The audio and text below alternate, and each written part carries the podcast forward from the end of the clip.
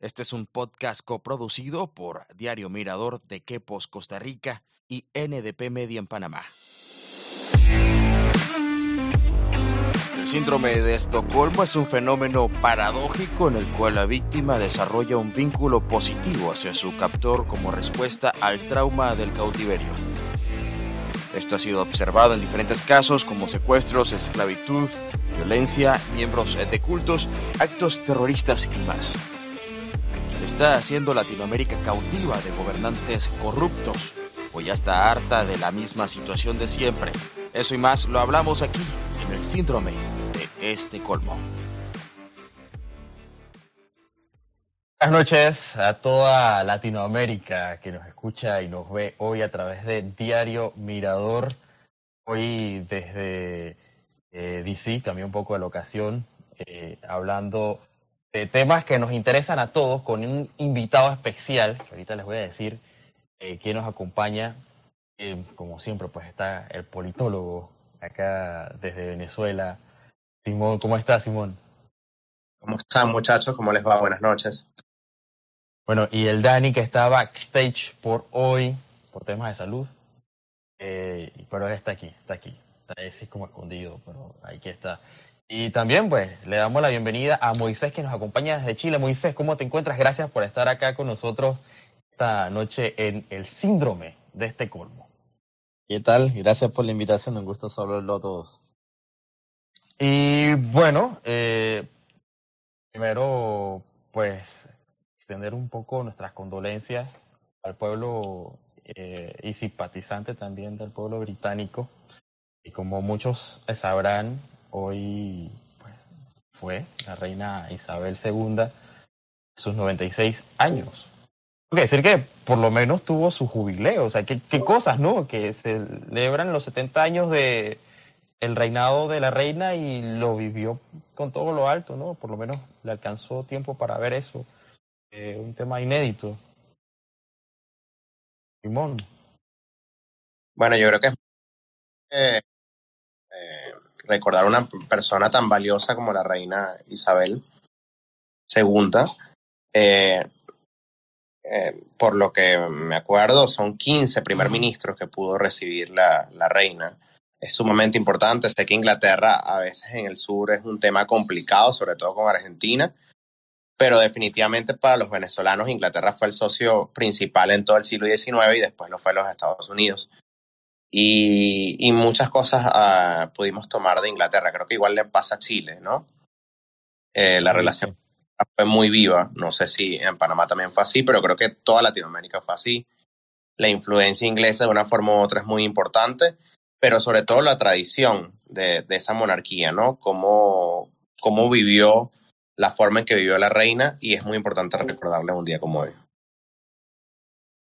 Claro, sin duda una persona bastante influyente eh, en todos los aspectos. En la figura de la reina, ¿no? ¿Cuántos eh, no habrán hecho memes, ¿no? Principalmente del tiempo que tenía reinando, que fue bastante. Eh, parecía eterna y la verdad que a todos nos, nos sorprendió porque se veía fuerte y hace unos meses con lo, que mencionaba ahorita, de que veíamos esas imágenes, la reina saliendo, saludando, que estaba bien, pero es una persona que vamos a recordar eh, y creo que aprendió a ganarse el corazón de muchos, así como lo hizo también la princesa Diana en su momento, creo que eh, eh, la, la, reina Isabel II em, se irá en la mente y en el corazón de muchos que incluso no tenemos nada que ver directamente con la corona británica o con el pueblo inglés, ¿no? Y, me, y yo quedé sorprendido, Magdiel y, y Moisés, porque hace dos días recibió a la nueva primer ministro, eh, Liz Truss, y, y, es sorprendente, hace dos días, bueno, se veía deteriorada, ¿no? De salud, pero murió en 48 horas después de recibir a su última primer ministro. Eh, la, cuando hoy precisamente la BBC pone el logo en negro y comienzan a vestirse de, de negro, de, de, luto, wow, cómo, cómo cambió su salud en 48 horas, ¿no? Y eso es lo, lo que demuestra lo, lo frágil que es la vida humana. Pero te acuerdas que hace unos hace unos meses también creo, no fue el año pasado, había un trending topic en Twitter sobre justamente que la reina había muerto y hoy parecía algo similar, ¿no? Eh, en un principio, no obstante, creo que esa, ese medidor que tú mencionaste, la BBC, importantísimo para, digamos, desestimar todo tipo de fake news y decir, bueno, en efecto ya ahora sí pasó eh, y se fue la reina Isabel. Así que un tema que quizás en algún momento deberíamos eh, hablar, el, el, impacto que ha tenido eh, Reino Unido en la América Latina y también cómo ha jugado la figura de la reina dentro de esa influencia que ha ejercido el Reino Unido en nuestra región. sobre todo, pues, sabemos que temas más que nada de, de tender los lazos, de puentes, etcétera. Más una figura conciliadora que diplomática. Quizás eso llegó a representar eh, la reina Isabel. Pero bueno, así la, la recordaremos y en algún momento tocaremos el tema. Pero Simón, hoy queríamos hablar de algo y, y, y creo que, que, el tema va a estar bueno. Por eso está Moisés hoy desde Chile. Es que en 2019, eh, muchos recordarán estas imágenes de marchas multitudinarias. La eh, protesta. Que estuvo, ajá, que, estuvo, que estuvo, exacto, las protestas, que estuvo en los diarios de los principales medios de todo el mundo. Algo histórico, eh, y sobre todo en la historia reciente de Latinoamérica y del país considerado el desarrollado de América Latina, país con el mayor ingreso per cápita de América Latina, con la mejor economía, con... Eh, la única que no necesita para los Estados Unidos. Y, mira, sí, y la, única nación latinoamericana que no necesita visa para Estados Unidos, que, que, que al igual que otros países europeos entra con eh, 14 dólares, creo que, que vale el ESTA, que Vas, imprimes y dices, yo soy chileno y entro con mi pasaporte. 72 horas tienen las respuestas. Muy diferente al resto. Claro, o sea, e, e, ese nivel, ese nivel tiene Chile. Pero mira que eh, Chile entró en esta eh, eh, crisis social que llevó a mucha gente a las calles y todos los recordaremos y que terminó por una petición constituyente. Constituyente. Y parecía ser la respuesta. Pero bueno, ya yo no voy a hablar más, quiero que ustedes hablen un poco. Eh, en Moisés, eh, cuéntanos cómo, cómo se ha vivido luego de ese no eh, al plebiscito que se dio en Chile. Sí, feliz. De, de, nuevo, gracias por la invitación. Yo quiero aclarar un punto de que no soy sociólogo, ¿verdad? No, no estoy eh, dentro de la política adscrito a ningún partido político, entonces mi mirada va a ser desde un ciudadano común y corriente, emprendedor, eh, yo todo esto desde una mirada económica probablemente, entendiendo que hoy día lidero una startup y que entre el 2019 y la fecha, ¿cierto? No se puede dejar de reconocer que han sucedido muchas cosas en el país, no solamente este estallido social, que es lo que tú nombrabas al principio del 2019, en octubre, sino también una pandemia en conjunto con un término de gobierno, el inicio del otro, y que mm, ha venido a la mano con muchos fenómenos socioeconómicos y sociopolíticos también. Entonces, eh, en esa línea, yo recuerdo perfectamente cuando en 2019 la gente salió a las calles. Parecía una broma, pero terminó en desmanes, terminó en quemaduras de la infraestructura que todos los ciudadanos ocupan, el metro, ¿cierto? También con manifestaciones un poco más críticas, involucraron el desplazamiento de las Fuerzas Armadas en el país que como tú bien decías, llevó un, a un plebiscito. Eh, por primera vez en la historia, por lo que me comentaban ahí, fue eh, un rechazo rotundo a lo que fue una propuesta constitucional que, desde mi punto de vista nuevo, escapaba mucho de lo que buscaba la ciudadanía, así lo demostró con el rechazo, que fue casi un 61%. Y ya nos tienen nuevo, en el inicio, un nuevo proceso constituyente para entender que todo eso es esfuerzo, porque la inversión que hubo fue ardua, eh, se canalicen y, y, podamos tener una mejor carta magna que nos ordene como ciudadanos.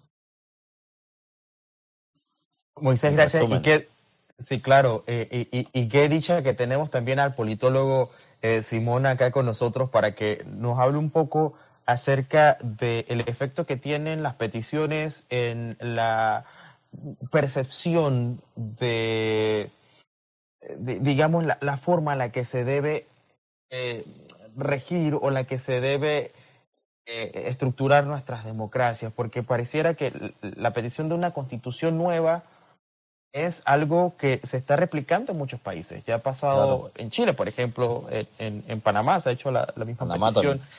Necesitamos una constitución nueva, eso es lo que se dice, ¿no? Pero, pero Simón, Simón ¿qué, tan efectivo, por un lado, ¿no? Eh, eh, es considerar... No como politólogo, sino como venezolano. Nosotros tuvimos una constitución del año 61, pasamos casi 40 años de democracia, con esa constitución que dividía el poder público en tres poderes, el poder legislativo, el poder ejecutivo y el poder judicial, que es la, lo normal de la separación de poderes. Entra la revolución chavista, bolivariana, como le quieran decir, y transforma totalmente el Estado. Según esa constitución le iba a dar más poder al pueblo, tenía una serie de derechos enormes, y la realidad es que esa constitución ha sido utilizada precisamente para perpetuarse en el poder. Siempre saco un ejemplo que la gente dirá, Estados Unidos. Estados Unidos no ha cambiado su constitución desde su fundación. Ha tenido enmiendas. ¿Por qué Latinoamérica tiene ese amor y ese afán por cambiar la constitución cada vez que quiere cambiar el país? Eh, entiendo que la constitución que, que está utilizando en este momento o que tiene Chile viene del tiempo de Pinochet. Sabemos no me voy a meter en temas eh, escabrosos porque a veces meternos con líderes políticos de otro país siempre trae eh, malos resultados, pero Moisés entiendo que Pinochet creo que todos eh, acordamos de que fue un dictador. Bueno, malo, creo que fue un dictador y entiendo que el pueblo chileno quiere una nueva constitución. Yo no sé si es necesaria, yo no he revisado la constitución chilena, estaría totalmente mintiendo, pero sí critico mucho ese afán latinoamericano de que vamos a solucionar, tenemos un problema en el país, vamos a cambiar la constitución. No me parece lo, lo ideal. Si Estados Unidos tuviese una constitución nueva por todos los problemas que ha tenido, imagínate, tuviese muchísimas constituciones. Yo creo que se puede hacer pequeñas enmiendas porque creo que pudiésemos trabajar en lo que tenemos. Pero bueno, sí, Latinoamérica tiene eso. Sí. una constitución nueva. Los chilenos votaron por una constitución nueva, votaron por unos constituyentistas. Y después de que tenía respaldo eh, favorable, eh, dan este rechazo este fin de semana. Cuestión que desde Venezuela yo lo apoyo hasta más no poder, porque veía una constitución nueva muy a la medida de los gobiernos de izquierda eh, populistas que hay en el continente. Claro, extrema izquierda, diría yo. Te escucho, Moisés. Sí, sí, y agregándote, yo te diría que esa propuesta va y beneficia a un grupo económico político de extrema izquierda, entendiendo que en el país, desde lo que se leía y desde lo que alcancé a, entender, siempre basado en la evidencia, ¿cierto? Es que incluso la izquierda del país tradicional se apostó por el rechazo, entendiendo que de una serie de ejemplos que te puedo dar, desde la plurinacionalidad, desde la división de los poderes del Estado, en donde el judicial, ¿cierto? El, el ejecutivo y el legislativo concentraban en, en uno solo, en la subdivisión de regiones y también desde cómo tú podías eh, ¿verdad? llevar frente a la ley a alguien que era de origen distinto al chileno, hay una serie de, de preguntas que, que alejaban mucho a, a, lo que significaba ser chileno. Pero eh, Moisés, sí, sí, cambiaba mucho la constitución eh, que se estaba proponiendo con respecto a la actual. Entiendo, Moisés, que también quedaba en una sola Cámara el Poder Legislativo Nacional. eliminaba el Senado. O sea, también hay que reconocer de que este trabajo de la, de la Asamblea Constituyente puso sobre el debate de cosas súper importantes, como son los recursos naturales, como son ciertos, o, o más bien aportó en el debate de qué es lo que debiésemos considerar para adoptar mejores prácticas. Eh, pero por otro lado también aportaba malas prácticas que llevaban a esto de concentrar el poder y que nosotros lo hemos visto en Latinoamérica. El caso de Argentina, el caso de Perú, de Colombia, pero el más evidente es Venezuela, de cómo el hecho de concentrar en, un, en una sola parte del poder nunca termina bien. Era el gran miedo que teníamos como ciudadanía y, y creo que la respuesta se dio en el plebiscito. Puesto, eh, pero ahora te pregunto, era, era mucho entonces el cambio ¿no? que, que se estaba planteando. Muy eh, agresivo, no desde el diálogo, sino desde la ideología. Yo soy un innovador social, entiendo lo que son los problemas sociales que tiene el país. Y, y los cambios no van a venir desde un texto constitucional.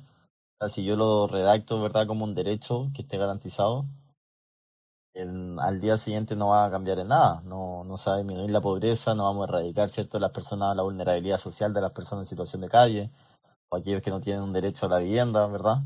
Eso no, no, no lo concentra la, la Constitución. Eh, es súper importante cómo la sociedad civil, en cooperación y en co-creación, ¿verdad?, con los actores como privados y sociales o sin fines de lucro, en conjunto eh, resuelvan la problemática. Eso es lo determinante. Cómo, ¿cierto?, en conjunto una sociedad, dejando a un lado la clase política, salimos a resolver el problema, porque si te lo garantiza una constitución, no te da ninguna garantía que el problema social se vaya a erradicar de raíz. Requiere un trabajo permanente en el tiempo. No solamente una declaración, cierto, de buenas intenciones, que es lo que buscaba proponer esta, esta asamblea constituyente, que era la solución a todos los problemas y que al día siguiente se acababa todo. Y tú lo viste, o sea, el domingo, después el lunes, toda la gente tuvo que salir a trabajar, toda la gente tuvo que salir, ¿cierto?, a ganarse el pan.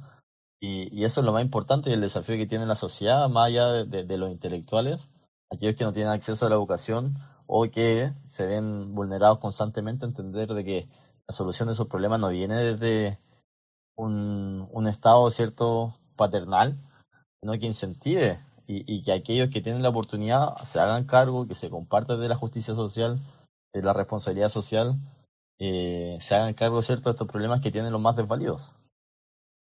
¿Qué se decía previo al plebiscito, un día antes o incluso durante el, tiempo en el que salían los chilenos a votar? Eh, ¿qué, era lo que se decía en las calles? Hay que reconocer que el plebiscito tuvo carácter obligatorio. O sea, todo aquel que reuniera las características de un votante tenía que ir a votar.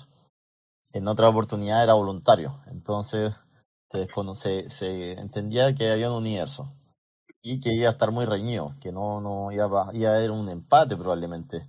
51-49, sí, iba a ser algo muy reñido. Em, y siempre el, ánimo de la prueba. Hay que eh, reconocer que también en Chile hay muchos conflictos en el sur del país y en el norte, desde la inmigración, desde el terrorismo que están habiendo, porque con todas sus letras corresponden a acciones violentas que atentan contra la buena fe de las personas eh, también hay robos de madera, ¿cierto? Una serie de hechos de que se estaban dando previo a este plebiscito y en donde la gente decía, bueno, tenía un polo que decía, necesito resolver mis problemas sociales, voy por el apruebo. Tenía un grupo que estaba harto de la delincuencia, de los portonazos, estos abordazos donde roban el vehículo con violencia, de la presencia del terrorismo, de la, del exceso de inmigración y que por parte del Ejecutivo nadie se manifestaba. Nadie te decía, oye, ¿sabéis qué? Vamos a salir a solucionar esto. Y visto un ejecutivo, un presidente junto con toda su cartera de ministros haciendo campaña por el plebiscito, incentivando que la gente votara a prueba porque es parte de cierto de su campaña gubernamental. Y en seis meses no, hubo eh, una administración del ejecutivo, entonces había un ánimo probable de empate, pero también la gente con mucha esperanza que saliera la prueba porque lo que te prometía era algo nuevo, algo diferente y que radicaba esto que tocaste tú, ¿cierto, Simón? De que desde Pinochet, desde su periodo, era una carta desarrollada en dictadura y, y todo este dolor que si tú te empezás a analizar y veis los otros países, de repente la ideología o incentivar ese morbo de que de dónde surge hay que reformularlo todo, nunca ha tenido resultados positivos. Y, y yo creo que es un mensaje que da Chile también. La clase media, esa que sale a trabajar, tiene deudas, que quiere la educación para su hijo, ¿cierto? Reconoce que en esta propuesta no todo era como lo pintaban y que necesitamos algo diferente, más coherente. Atiende a la realidad social, no es del populismo, sino es del realismo. Bueno, yo, yo ahí me voy a meter y, y ya ah. entiendo por qué Chile es precisamente la, la nación más desarrollada de la región. Eh, ya cuando alguien, eh, un ciudadano te dice que está contra el populismo, que precisamente lo que esperan es precisamente una carta magna que no salga del dolor, porque todo lo que hemos pasado por dictadura y sobre todo ahorita los venezolanos que la tenemos tan viva, sabemos que estos procesos causan mucho dolor en la población o en una parte de la población, pero que no podemos solventar el futuro con este dolor. No, tenemos que entendernos todo. Entonces, cuando yo escucho a Moisés, definitivamente entiendo por qué Chile, Chile está un paso más allá, Magdiel, en el sentido de que, bueno, sí, ellos quieren una nueva constitución, pero no está basada en el populismo. Y, y yo espero de verdad de corazón y les deseo de que este proceso constituyente termine en una constitución que una al pueblo chileno, que de verdad le dé las oportunidades y que los mantenga con el PIB y que los mantenga con los niveles de desarrollo que tienen.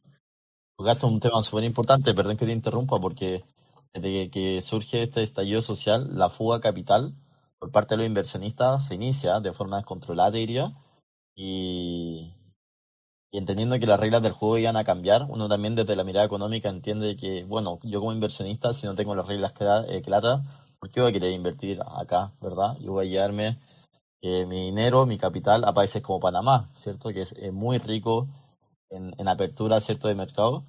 Eh, y, y, ahí también toman un tema súper importante de que la, lo que se proponía o cómo se desarrolló todo esto, usted empecé a preguntar como, ¿qué fue lo que hicimos mal?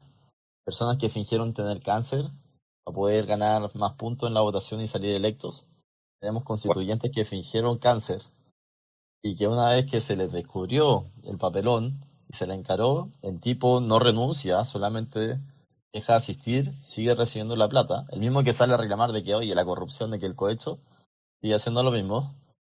Personas que ocupaban la causa mapuche, el mapuche, como autoría para decir que eran superiores del uno al otro y generar el conflicto entre chilenos y mapuches y tú ves el resultado de que donde se concentra la ciudadanía mapuche, o más bien donde se concentran las personas que son mapuches, votaron rechazo. Entonces, la pregunta es, ¿qué hicieron mal? Porque las mismas personas que votaron en la prueba y que ganaron, o sea, en, la primera elección, hoy día solo son seis, ocho lugares, ocho comunas donde ganaron en todo el territorio. Eh, y de nuevo, las personas que llevaron adelante esto se hicieron dueñas de, de algo que no les correspondía. Incitaron la ideología, incitaron el desencuentro, el conflicto, y que fue una batalla prácticamente. Entonces, tomo tus palabras y, y, y lo dichoso de ser chileno es que el chileno se quiere unir. Todos entendemos de que tenemos dolores.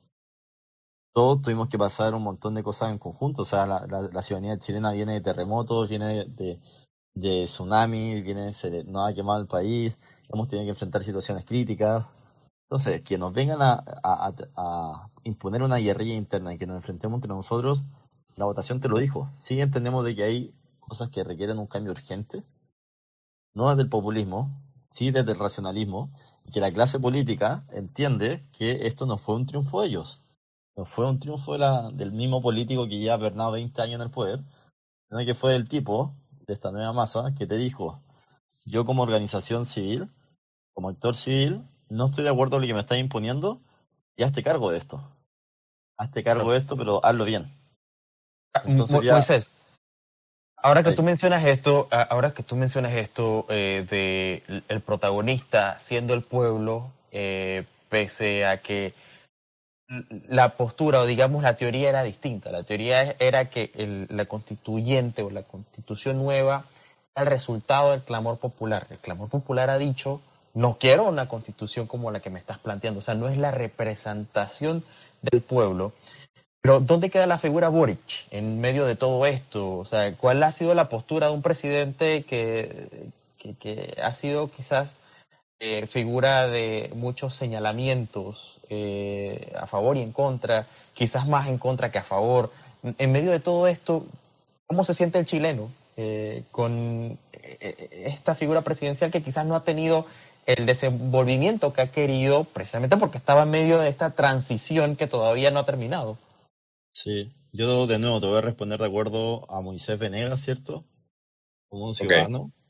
Eh, y, y, entendiendo tres puntos que son súper importantes. En, la, en, la, en el desafío más grande que tuvimos como historia, esto lo resolvimos a través de la democracia y de las urnas es algo que nos costó muchos años de trabajo y hay que reconocerlo porque independientemente del desencuentro que yo tenía con alguien que pensaba diferente a mí, no nos agarramos a, piñas o a combos o, a golpes, como se le dice en los diferentes países, y fuimos a la urna. No fue necesario tomar el fusil ni agarrarnos a palo entre propios chilenos y lo resolvimos a través de la votación. Creo que es un hito súper importante y hay que reconocer la labor que tuvieron las instituciones, tanto el CERVEL, el Servicio Nacional Electoral, que fue muy cuestionado previo al plebiscito, decidió a haber cohecho, decidió iban a mojar algo extraño, que, reconocer la labor de los poderes del Estado, del Ejecutivo, Legislativo ¿cierto? y el Judicial, que permitieron que tanto el proceso previo, el durante y ojalá que el posterior se empeñara de acuerdo a la ley, ¿verdad? Y respetando la democracia. Y frente a la figura de, de, Gabriel, de nuevo voy a hablar por mí, creo que es súper importante entender de que él invita al diálogo y invita a participar a todos los actores políticos y a juntarse, ¿cierto? En este caso, en, la moneda. Pero no nos debemos olvidar, de que esto no le pertenece al Ejecutivo y que el Ejecutivo lo que le corresponde es gobernar el país. Hoy día el país está enfrentando desafíos que requieren de su presencia, no desde la reacción a la nueva constitución, no de enfrentar la delincuencia, de enfrentar la, la, cierto, eh, la inflación que estamos viendo como país, eh, el terrorismo que hay en el sur, están matando chilenos, están muriendo en virtud de esto que desconocemos, que es primera vez que lo estamos viendo como país, y también desde la inmigración. Son cosas que él se tiene, que hacer cargo porque le corresponde gobernar. Eh, y podemos entender que primero los seis meses está bien. Política, no, no, no soy partidario de ningún grupo político, está bien. Pero ahora en adelante el país te necesita. Independientemente de lo que tú hagas como el partido político, debes gobernar ¿Sienten algún tipo de acefalía en este momento? Que el, el, presidente se ha hecho a un lado para dejar que el proceso se dé, eh, mientras tanto no ha acatado o atendido las necesidades que mencionas. Claro, o sea, creo que lo mencioné, quizás lo vuelvo a ser más explícito. Él se dedicó durante seis meses a ser parte de una campaña que promovía cierto la prueba y ahora recibe el rechazo, lo que le corresponde, independiente del diálogo, es gobernar. Para eso está el presidente. y que perdió en corto tiempo, Moisés, discúlpame que te interrumpa. Es decir, un presidente nuevo normalmente tiene el primer año es exitoso. Los presidentes en su primer año tienen como una luna de miel con el electorado. Boric de una tiene una derrota. Y, después de todo, ah, yo trato de rescatar dos liderazgos de, de Latinoamérica y no porque los apoye en lo absoluto, porque son dos presidentes jóvenes, que es Bukele y, y Boric, ellos tienen una responsabilidad aún mayor. Para nosotros que estamos en política, no sé, bueno, a le gusta la política también, es difícil romper paradigmas con, con los políticos viejos. Es muy normal de que los candidatos sean personas mayores. Es muy normal que los líderes de partidos sean personas mayores y que no dejen que las nuevas generaciones surjan. Entonces, cuando precisamente llegan a, a presidentes, personas jóvenes como Boric, ellos no entienden de verdad la responsabilidad tan grande que tienen de que tienen que hacerlo bien, porque si no todos los demás caemos en lo mismo, ¿no? Pero ese chamo se le dio la oportunidad en Chile y tuvo un gobierno terrible. Entonces, más allá de mi diferencia ideológica que tenga con Boric, de verdad pienso de que, de verdad le deseo de que le vaya bien. Espero que tenga una buena respuesta a este proceso constituyente y que entiendo que es un clamor popular de ustedes, los chilenos, de cambiar la constitución. Ahora, ustedes le van a exigir ese cambio de constitución? Voy a hablar como emprendedor ahora. Ok, como... Basada en la experiencia de, más de siete años que yo, porque incentivo a ser el presidente a equivocarse, a equivocarse lo más pronto posible, a fallar, para aprender, para implementar, para entender qué es lo que no hay que hacer y, en, virtud cierto de, este canal, empezar a tratar de achontarle lo que debiese hacer. Porque si empezamos a exigirle que lo haga todo bien a la primera, le quitamos el mérito de fallar y desde esta sociedad, desde la innovación, tú encuentras el éxito o entiendes cómo hacer las cosas bien luego de fallar. Si bien puede ser un poco apresurado, desde mi experiencia yo prefiero que él falle fuerte, como lo está haciendo ahora los primeros dos años, apuntando a que el tercer y cuarto año implemente este aprendizaje y esta sabiduría que probablemente, en virtud de que es primera vez que es presidente, lo necesita, y respondiendo a tu segunda pregunta, me pasa, voy a hablar desde mi experiencia, de lo que yo quiero es trabajar. Que yo quiero cierto de estabilidad y está bien la incertidumbre, dame otra pandemia, dame otro estallido social. Yo como emprendedor voy a salir a la calle a seguir incentivando, implementando mi innovación y contagiando al resto. Y que muchos de los chilenos necesitamos eso y, y eso es lo que estamos pidiéndole. Nosotros queremos trabajar con seguridad, queremos que la delincuencia se acabe, si hay una constitución nueva o no, perfecto, pero que venga a responder al bien común, a la mayoría. Pero hazlo, o sea, deja de vender el, el toyo o, o, deja de hacer populismo y hazlo. Y eso yo creo que el gran desafío que tiene el populismo aquí en Chile. El chileno sabe reconocer cuándo le están viendo la cara y cuándo no. Ahora, oh, Moisés, eh, en una economía como la chilena, que es una economía de libre mercado en todo el sentido de la palabra, eh, un presidente como Boric, eh, ¿qué, digamos, desventajas se presenta frente a la población chilena? Primero porque es joven, segundo porque e, es abiertamente de izquierda, en una economía totalmente libertaria. ¿Qué crees que le, juega mayormente en contra? ¿El, tema de la edad y, cierta inexperiencia o su postura?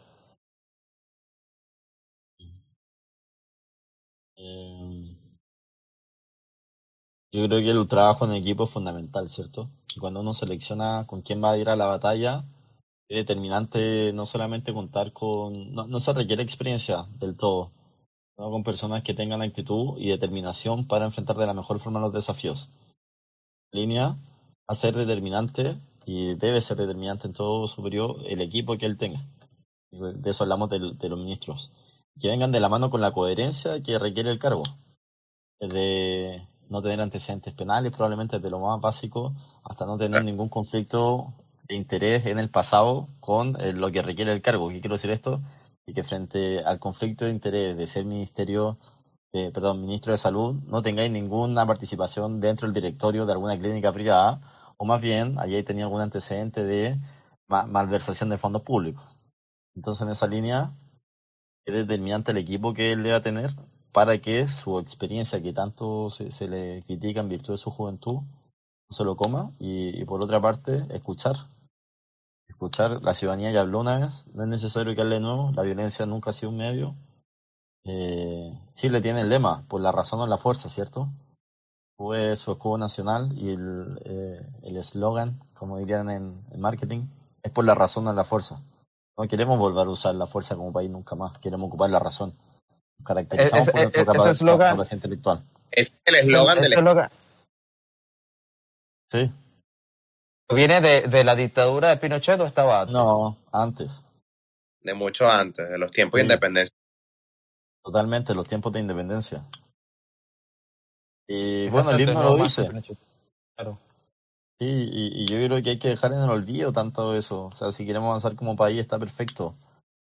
Hagámoslo los lugares donde podemos recordar a las personas, pero hay que pensar en el futuro de las generaciones y no que después sale de que Chile tuvo la potencialidad y falló. No, esto, es un trabajo en conjunto. Dice hay que convocar a todos los actores, dejar de creer que el presidente es el que tiene la única responsabilidad. Son todos, es la sociedad civil, las instituciones privadas, las sin fines de lucro, y finalmente el gobierno es el que debe convocar para que participemos todos y todos saquemos adelante el país y todos queremos que nos vaya bien. Yo, eh, Simón, disculpa que, que haga otra pregunta, pero quiero preguntar, eh, Moisés, eh, y replanteando un poco la pregunta anterior, ¿qué significó el no en el plebiscito? ¿Un no a propuestas de izquierda o un no a la constitución nueva? Porque se puede ver desde distintas aristas, porque tú mencionabas quizás algunas cosas que no estaban muy bien vistas desde la, sociedad chilena, pero e, el, el, no directamente, ¿tú crees que en cierto sentido ataca quizás a decirle a las intenciones izquierdistas, no queremos este tipo de sistema en Chile?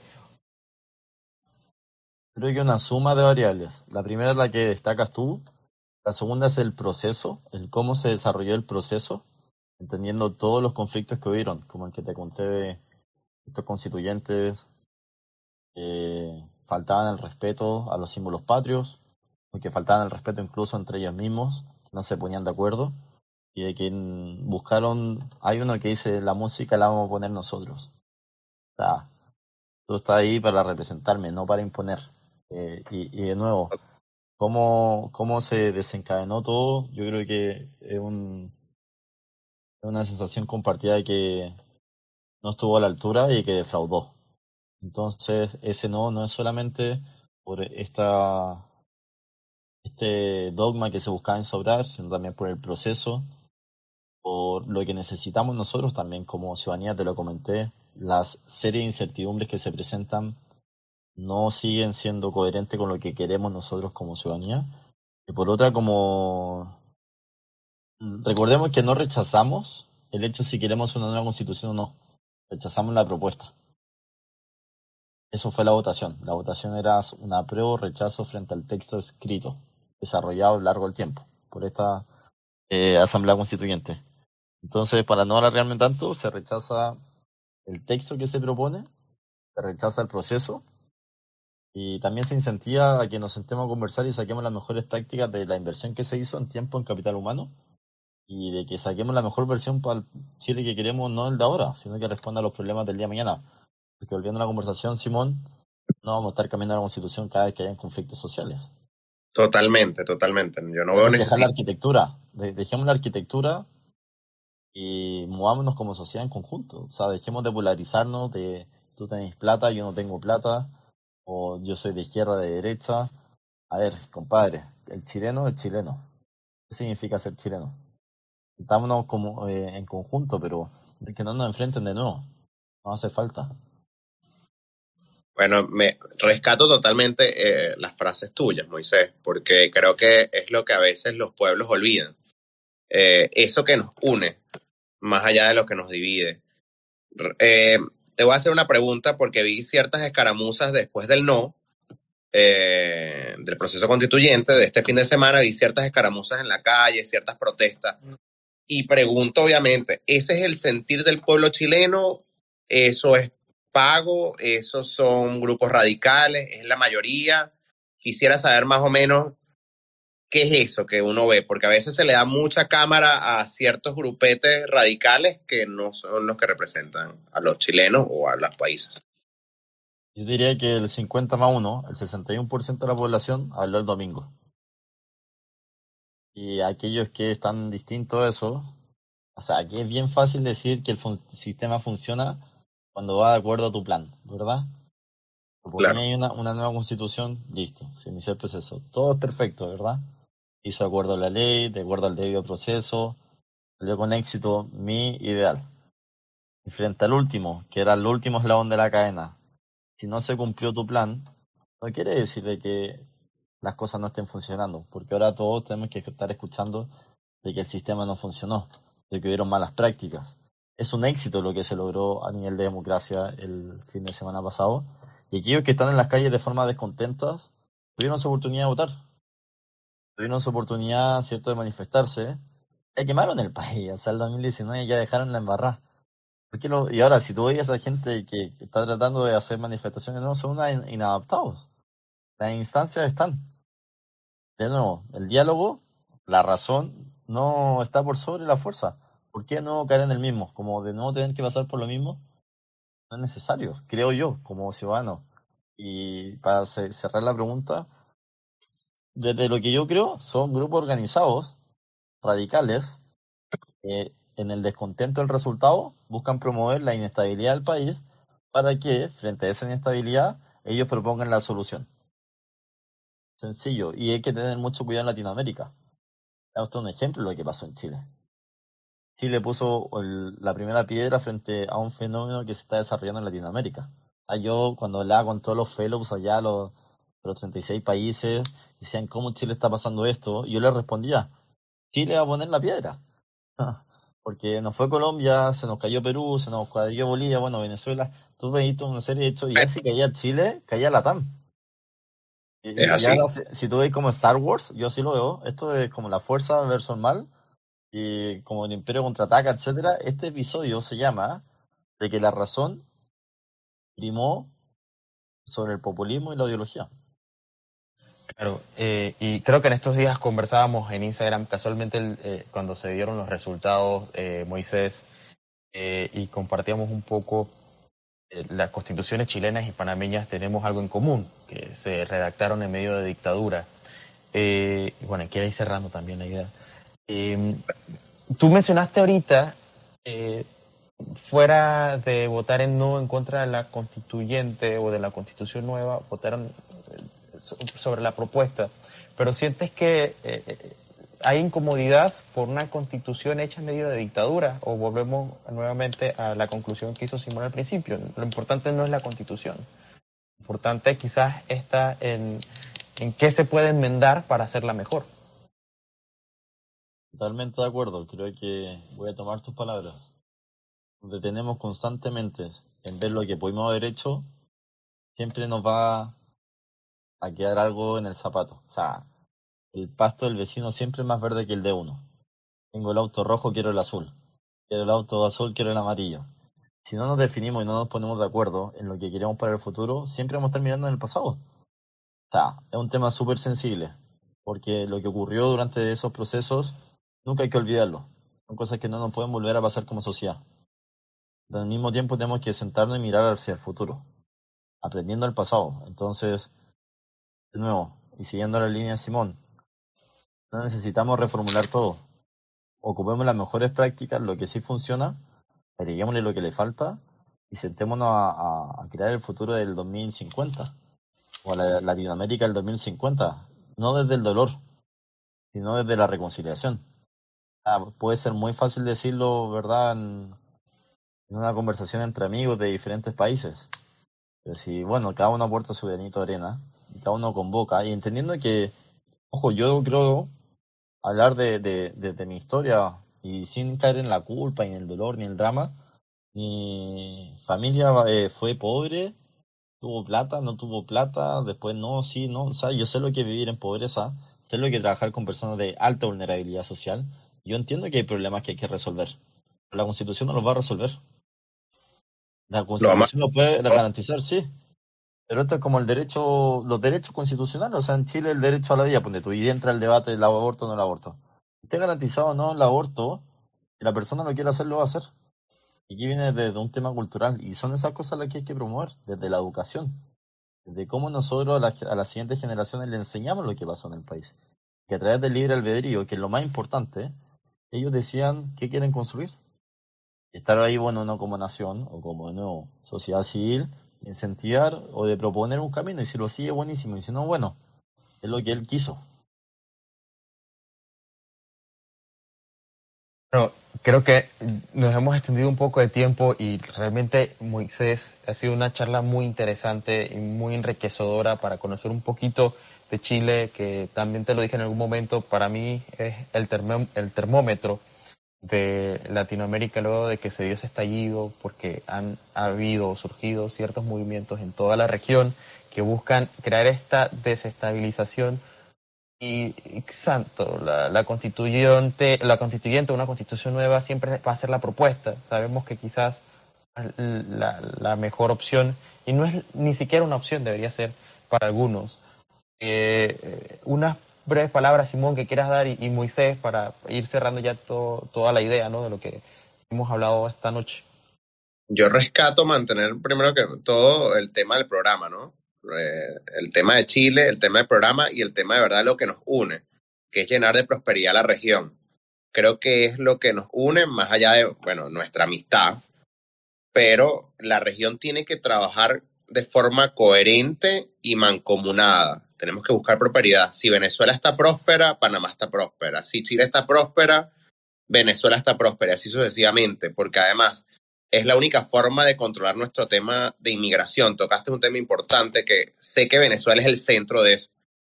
Un país inestable que fue muy rico en algún momento, tiene 6 millones de personas deambulando por el mundo. Bueno, pero eso es por el tema de prosperidad. Tenemos que rescatar ese tema. Y de verdad agradecido contigo, Moisés, que nos acompañaste hoy agradecidos a MacDiel, que sé que tiene sueño, está allá en Washington con sueño, a Daniel, que nos da esta plataforma, y bueno, vamos a seguir con este programa, pero lo más importante para mí es mantener esta relación que nos dio Wiley y que nos da ese tema en común, cómo producir prosperidad para nuestros pueblos. Bueno, en mi caso le doy las gracias por la oportunidad de sentarme a hablar, ¿verdad?, con grandes talentos de la región. Siempre lo dije en el programa. Eh, fue una situación completamente significativa en mi vida el haberlos conocidos. Eh, ya no una mirada desde lo que nos convoca, mensaje solamente desde la unión. Creo que efectivamente solo uno puede llegar bien lejos, pero si uno eh, convoca, co-crea y se apoya en el resto, la distancia que uno alcanza es mayor. Con esto quiero decir que siempre debemos reconocer de que desde el odio no se puede construir nada. Hay que empatizar, perdonar y, hablar y respetarse. Si tú piensas distinto, tienes un pensamiento político diferente al mío, no debe por qué significar de que yo te deje hablar o que no me pueda sentar a tomar una taza de café y que nos podamos reír y tratar de encontrar un punto en común. La tolerancia es determinante para el desarrollo de la región, como dijiste tú, Simón. Sobre todo lo que estamos viendo en cada uno de los países, tenemos que ser capaces de construir una región próspera, no para competir, no para ser mejor que ayer, porque las generaciones que vienen lo necesitan.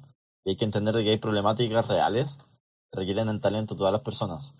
Y que en el conflicto no está barbaridad, las clases políticas me disculpan, desde las clases políticas, desde que las buenas, no, esto es bueno o malo, compadre, se nos pasó la vida le desarrollamos, no le mejoramos la calidad de vida a la persona mayor que necesita nuestra ayuda porque no tiene las herramientas técnicas o intelectuales para poder salir de ahí.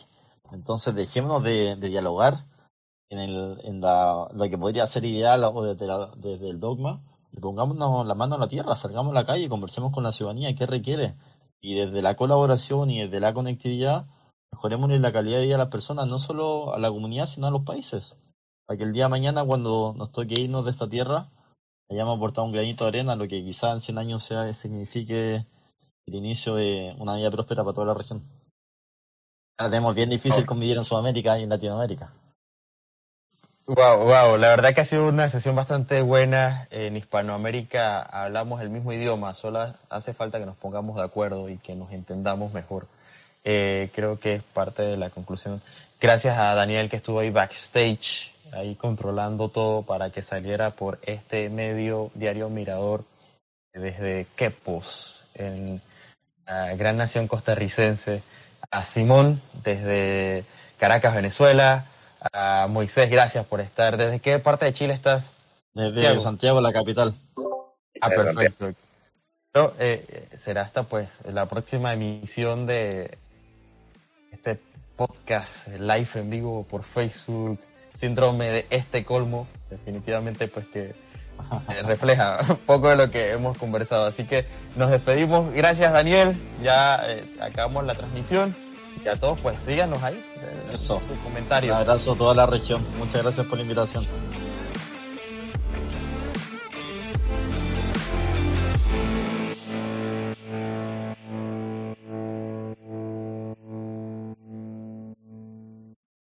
Este es un podcast coproducido por Diario Mirador de Quepos, Costa Rica y NDP Media en Panamá.